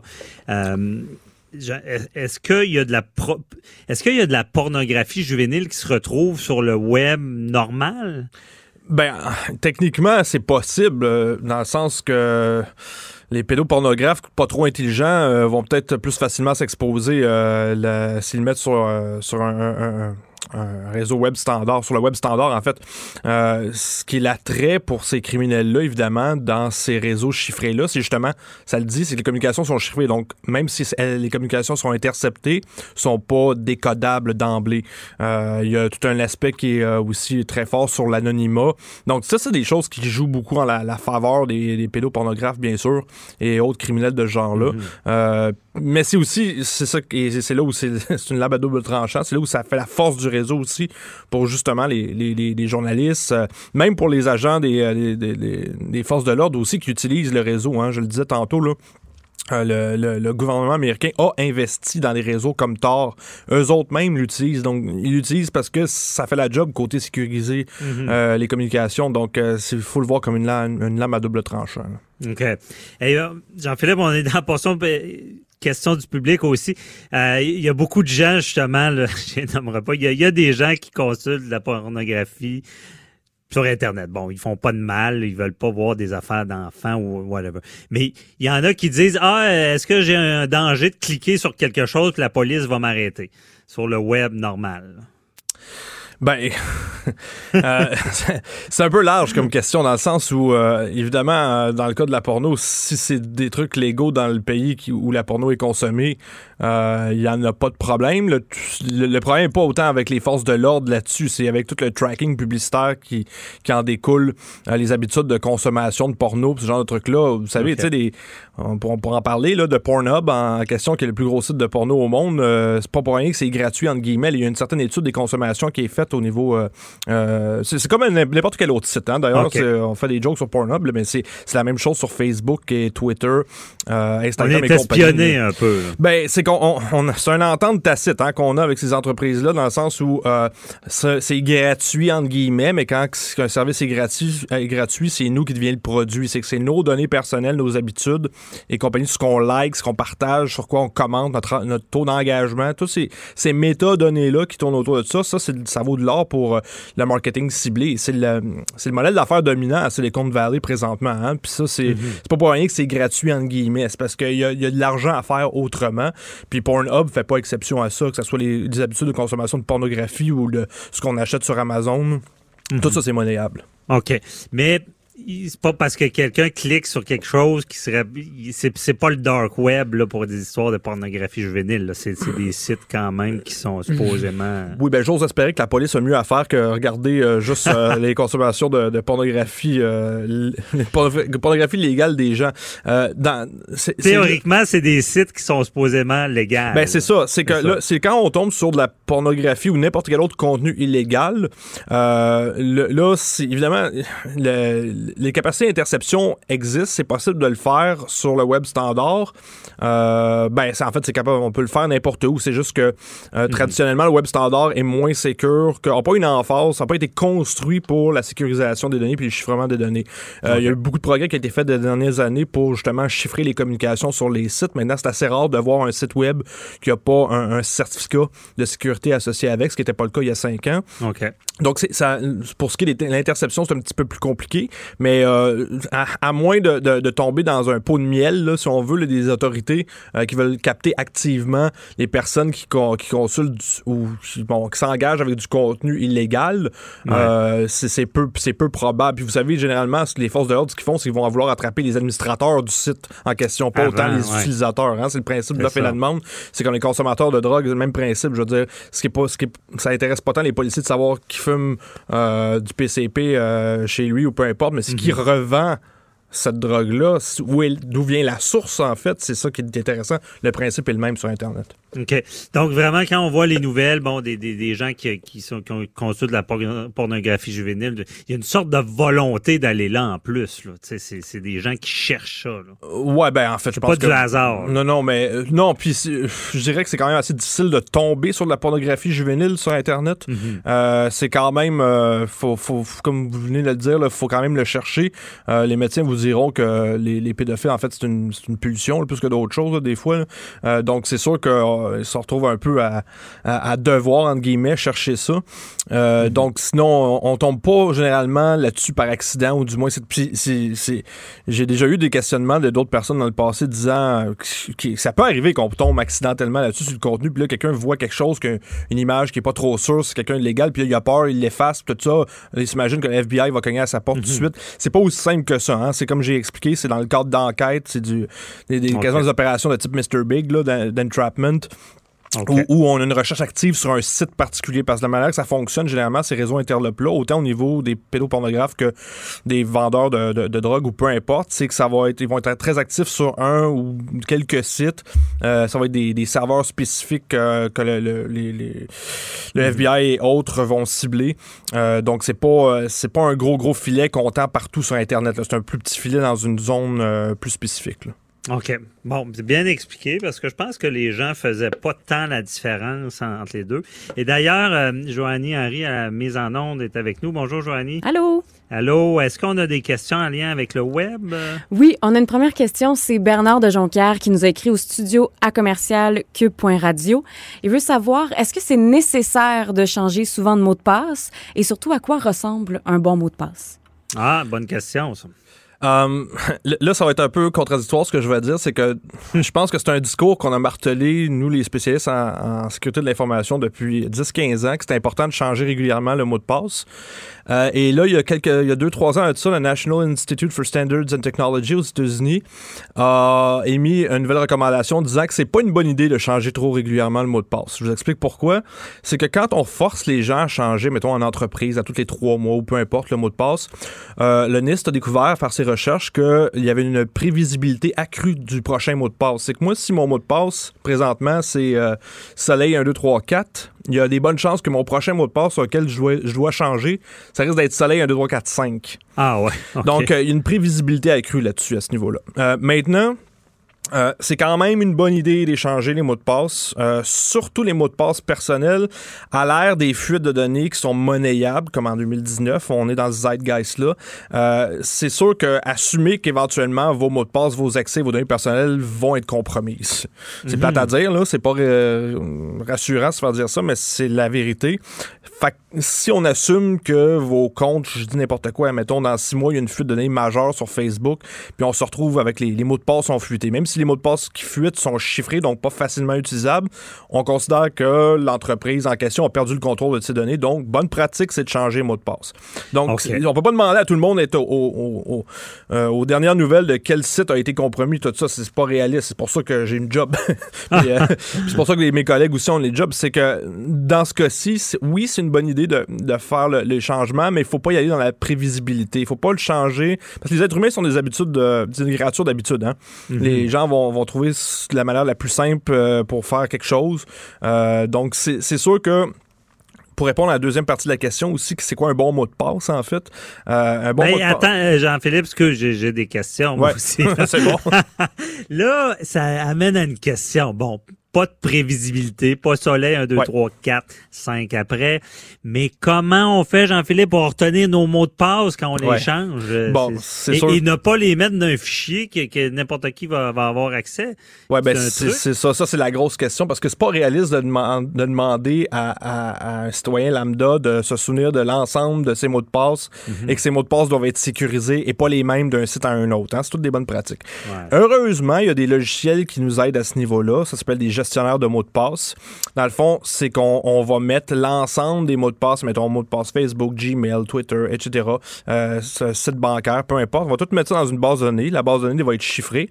Et le, le service en question, le gestionnaire de mots de passe, qui est tout souvent offert par une entreprise X, va, va chiffrer le tout avec un mot de passe maître. Et c'est ce mot de passe maître-là qu'on doit se souvenir. Et ce mot de passe maître-là, on s'assure qu'il est qui est quand même assez long. Généralement, ce qui est préférable, c'est la longueur. Hein, parce que c'est ça Ouais. que, au niveau du ce qu'on appelle du brute forcing de mots de passe, là, les attaques à force brute de mots de passe, euh, ce qui est plus difficile, c'est les mots de passe les plus longs. Donc, généralement, ce qui fonctionne bien pour les mots de passe, c'est des phrases de passe, en fait, qu'on appelle. C'est que c'est des, des phrases complètes, puis à chaque mot, mettons, on peut mettre un caractère euh, en majuscule ou euh, insérer des chiffres à l'intérieur ou le rendre le plus aléatoire possible, mais qui fait du sens pour nous, pour qu'on puisse se- s'en souvenir, euh, souvenir, ouais. euh, mnémonique. Donc, euh, c'est, c'est, ça, c'est, c'est un peu, je réponds un peu aux deux questions en même temps, là. C'est que, Mhm. euh, gestionnaire de mots de passe fait beaucoup la job. Il y, en a une offre intéressante maintenant en 2019 de gestionnaire de mots de passe. Souvent, c'est des services, donc vous allez payer un, mettons, un 10 par mois. Ou je dis un chiffre comme ça, là, mais c'est un, un service comme un autre. là. Euh, puis, euh, dans le fond, vous, vous, vous conférez à l'entreprise qui gère ça la, la- la- la confiance de gérer vos mots de passe. Bon, évidemment, il y a une autre question qui vient suite à ça, c'est que c'est une bonne idée de mettre tous ses œufs dans le même panier. Euh, si lui se fait pirater, ben, ouais. voilà, c'est ça. Euh, on- ces entreprises-là, ce qui fait leur modèle d'affaires, c'est la confiance. hein. On leur fait confiance de gérer ces données-là correctement. Euh, je dirais que c'est quand même préférable de- de- d'avoir quelque chose d'un système qui est relativement solide et qui gère adéquatement nos mots de passe que juste réutiliser le même mot de passe partout. Ça, c'est la pire affaire au monde. Il y a beaucoup de monde qui le font. Mais dans l'ère des fuites de données, sachant que s'il y a un site qui expose votre mot de passe, Mhm. même si c'est sur un site spécifique, un petit site boboche, là, vous allez une fois de temps en temps, c'est pas très gros. Mais si ce mot de passe-là est associé à une adresse courriel que vous réutilisez partout, c'est là où la- le vol mal. de données devient extrêmement intéressant et potable et même Ben possible. oui. Donc, Et faut faire bien attention. dit, à, à notre ère, là, je pense qu'on peut plus se cacher de tout ça. Donc, le Mhm. message est passé. Jean-Philippe, c'est tout le temps qu'on avait. On va te réinviter parce qu'il y a plein d'autres questions. Parfait. Et euh, il va falloir réanalyser des dossiers. Là. On a manqué de temps à cause du bug. Mais euh, donc, merci beaucoup. Merci. Euh, Jean-Philippe Desca- euh, Descaries-Mathieu, qu'on rappelle, de chef de la cybersécurité, euh, commissaire division du Québec. Bonne journée. On se reparle. Merci, au revoir. Bye bye. Avocat à la barre. Avec François-David Bernier. Des avocats qui jugent l'actualité tous les matins. L'humour, l'humour au Québec, c'est très important. Et euh, il y a une recrudescence de festivals d'humour. Bon, c'est bon. avec ce qui s'est passé avec Juste pour rire. Il a fallu, euh, comme on dit à Montréal, se réorganiser. À Québec, c'est bien, il y, a, il y a le Comédia, ça c'est- uniformisé, on s'entend, Comédia qui, qui va s'en venir au mois d'août. Euh, à Montréal, ça s'est réorganisé et c'est la tendance, l'humour euh, et euh, notre chroniqueuse Anaëlle Talbot qui est avec nous pour nous expliquer cette tendance-là. Bonjour Anaëlle. Salut François. Salut, Ben oui, donc, euh, qu'est-ce qui se passe? Il y a plus d'humour là cet été? Ben, il y en a plus, il y en a énormément. Puis j'aimerais ça, est-ce que tu pourrais, là, j'ai le goût de, de te sonder ce matin, là. Oui. Est-ce que tu peux me nommer un festival d'humour autre que juste pour rire, mettons, là, à part le comédia? T'as été quand même, tu m'as impressionné, là, en nommant Ouais. comédia d'entrée de jeu, là. Ouais, Comédia est bien assis à Québec, comme on dit, là. À Festival d'humour, ben, c'est sûr que moi, je pense euh, à Juste pour rire à Montréal. Et là, je, honnêtement, t'as raison, j'ai de la misère avec les noms qui sortent, parce que je m'en Ben rappelle oui, ben même c'est normal pas. parce qu'il Les- y en a beaucoup qui sortent, puis je pense que c'est une bonne chose, mais il y a vraiment une effervescence en ce moment. Là. Je pense que le mot, le, le, le- nom de code là, cette année, depuis en fait la, a- l'affaire Roson, Ouais. c'est, euh, Mais c'est question, il y en a-tu un qui ressemble à- au, au mot Comédia? Ça se peut-tu qu'il y ait eu un petit litige là-dessus? Euh, oui, oui, oui, je suis pas dans les dans les détails là-dessus, mais oui, en fait, c'est que c'est que Comédia, il y a celui-là à Québec, mais ça se ça se promène, c'est un concept qui est exporté. Donc, euh, je pense que c'est ça au niveau du nom. Euh, euh, je pensais qu'un ouais. festival, ceux qui ont repris Juste pour rire, je pensais qu'il y en a un qui sonnait comme euh, comme comédien, mais non. euh, c'est quoi les noms à Montréal là, qui, Ben non, ben c'est ça. Ben, en fait, en ce moment, il y a le. Ben en fait, c'est en place depuis. On est déjà à la 11e édition. En ce moment, c'est le ZooFest. Euh, Ouais. bat son plein. Ça, c'est comme le petit frère euh, de Juste pour rire. En fait, ça, c'est euh, c'est euh, c'est du 11 au 27 juillet, donc c'est euh, pratiquement un mois de, de festivités. Là. Puis ça, c'est comme c'est un, c'est un laboratoire de l'humour. En fait, Ouais, ça, Zoufest, ça je connais ça. Mais est-ce que c'était lié à Juste pour rire, Zoufest? ou Euh, oui, mais en fait, c'est, euh, c'est ça, ça a été, euh, ça a été créé par les équipes de Juste pour rire. En fait, c'est euh, euh, Patrick Roson qui, qui est le petit cousin de, de Gilbert qui avait créé. Qui avait créé ce, ce festival-là. Ça fait déjà, ça a été créé en 2000 2009. Donc, ça fait déjà, on est à la 11e édition cet été. Mais là, ça, ça prend vraiment euh, son, euh, son envol. Euh, il y a plus, il y a plus de 200 shows sont offerts pendant ces jours-là. Et ça, ça se veut vraiment euh, une vitrine pour la relève de l'humour. Parce que Juste pour rire, euh, depuis quelques années, était devenu comme un peu euh, le festival de l'élite de l'humour au Québec, mais ça prenait de la place pour que les nouveaux puissent ben, expérimenter. Donc ça, c'est des, des euh, plusieurs plus de shows dans des plus petites salles pour pouvoir permettre aux artistes d'expérimenter euh, du matériel peut-être un peu moins euh, étoffé, donc peut-être pas des une heure et demie de spectacle, mais des formats plus courts pour qu'ils puissent essayer des trucs. C'est pas des gros noms, là, en ce moment. euh, non, mais c'est des gros noms en devenir Ben oui. vraiment. Puis depuis, euh, puis tu sais, euh, si on nommait euh, les euh, les cinq humoristes les plus vendeurs là, six ans, ça c'est pas du tout les mêmes qui sont euh, qui sont euh, qui sont encore euh, qui, qui vendent encore le plus aujourd'hui. Il y a vraiment là, il y a vraiment un cycle qui a comme tourné euh, des noms comme Julien Lacroix, euh, Mehdi qui sont passés par le ZooFest il y a quelques années et là qui euh, cette année vont animer euh, à- en fait Julien puis euh, Adib. Akalidé, qui étaient des, des noms qui étaient vus dans les ZooFest dans les dernières années, là vont animer leur premier gala juste pour rire cette année. Puis ça c'est gros là, tu sais, on se souvient que d'habitude les galas juste pour rire c'est vraiment euh, c'est vraiment la, la crème de l'humour au Québec. Puis ben ces personnes-là sont passées par le ZooFest. Ben euh, oui, puis moi j'en témoigne, je me rappellerai toujours de François Bellefeuille qui est passé, parce que je sais Oui. pas si c'était le Zoufest, mais moi je l'avais, excusez l'expression, spoté ce gars-là. J'ai dit, méchant talent, puis ben on le Oui, voit une grosse bébite, ouais. Maintenant, en fait, c'est une machine. Euh, François était passé euh, par un autre festival qui euh, bat son plein depuis une vingtaine d'années déjà, mais qui a vraiment pris une ampleur considérable dans les cinq dernières années. C'est le Festival de l'humour de l'Abitibi-Témiscamingue. Donc là, on s'en va dans le nord du Québec et tous les humoristes du Québec, franco et anglo, se déplacent jusqu'en Abitibi. Puis euh, c'est euh, du- c'était du euh, 7 au 12 juillet. Et ben François Bellefeuille était passé par là. Et euh, après ça, il a connu la carrière ben, qu'on lui connaît aujourd'hui, Rosalie Vaillancourt, euh, des noms comme ça, qui sont passés par des festivals. Euh, donc c'est vraiment plus seulement Montréal, c'est ça qui. euh, Ah ouais, qui, ben euh, ils ont réussi ouais, à se faire une renommée. C'est c'est où? C'est euh, rép- euh, répète Euh, a- C'est en Abitibi, En Abitibi. mais il y a des, il y a des, des, des ben oui, des spectacles, des spectacles dans différentes villes de l'Abitibi. Il y en a à Rouen, il y en a à Val d'Or. Donc euh, c'est ça. Donc l'humour se, déplace, puis c'est surtout en fait il y a beaucoup de, il y a du public hors Montréal. Les euh, les euh, les salles les plus combles sont souvent celles qui sont pas à Montréal. On parle de Québec, on parle ben, de l'Abitibi, des régions comme euh, la Mauricie. Euh, les salles sont remplies. L'humour, ça, ça fait pas pitié là, dans, dans ces dans ces régions-là. Ça vend. Puis euh, ça permet à des humoristes qu'on connaissait pas il y a quelques années, grâce à ces festivals-là, ben, de tailler un nom, puis après ça, ben, de remplir des salles. Ben, de se tailler un nom, c'est comme ça que ça fonctionne. Puis, autre expérience personnelle, j'avais connu à l'époque Laurent Paquin. Euh, justement dans un festival, il, était pas connu encore, puis il faisait sa place. C'est, il faut passer, euh, tu sais, je sais pas, y a-tu des humoristes qui passent pas par ces, ces, ces comment on appelle ça, ces terrières, ces, ces, ces, ben, places-là qui les mettent en valeur. Des vitrines, là, ouais, c'est des vitrines, mais en fait, il y a toujours moyen, il y a des, euh, il y aura toujours des, euh, ben, les grands noms qu'on connaît encore aujourd'hui, des Louis José de Martin Matt, qui à l'époque avaient pas ces, euh, avaient pas ces plateformes-là pour pour euh, ben, pour rayonner, pour se mhm. tailler une, une, réputation.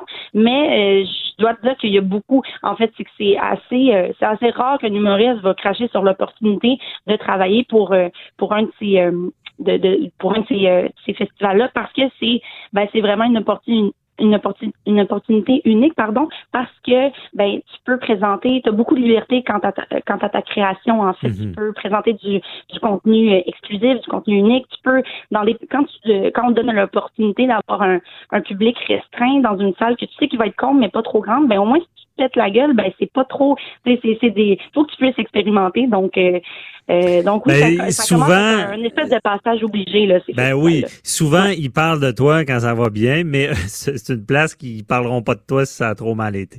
Donc ben euh, c'est une bonne on, pratique. Donne, on donne, c'est ça, on donne le, bénéfice de la première chance aussi. Puis puis ben c'est ça, il y a ces, festivals-là, mais juste pour rire, le festival qu'on connaît euh, a pas euh, a pas perdu de ses plumes malgré malgré toute l'affaire Roson. En fait, ah ils ont vraiment réussi à, à renaître de leur cendre, tel tel le phénix, François.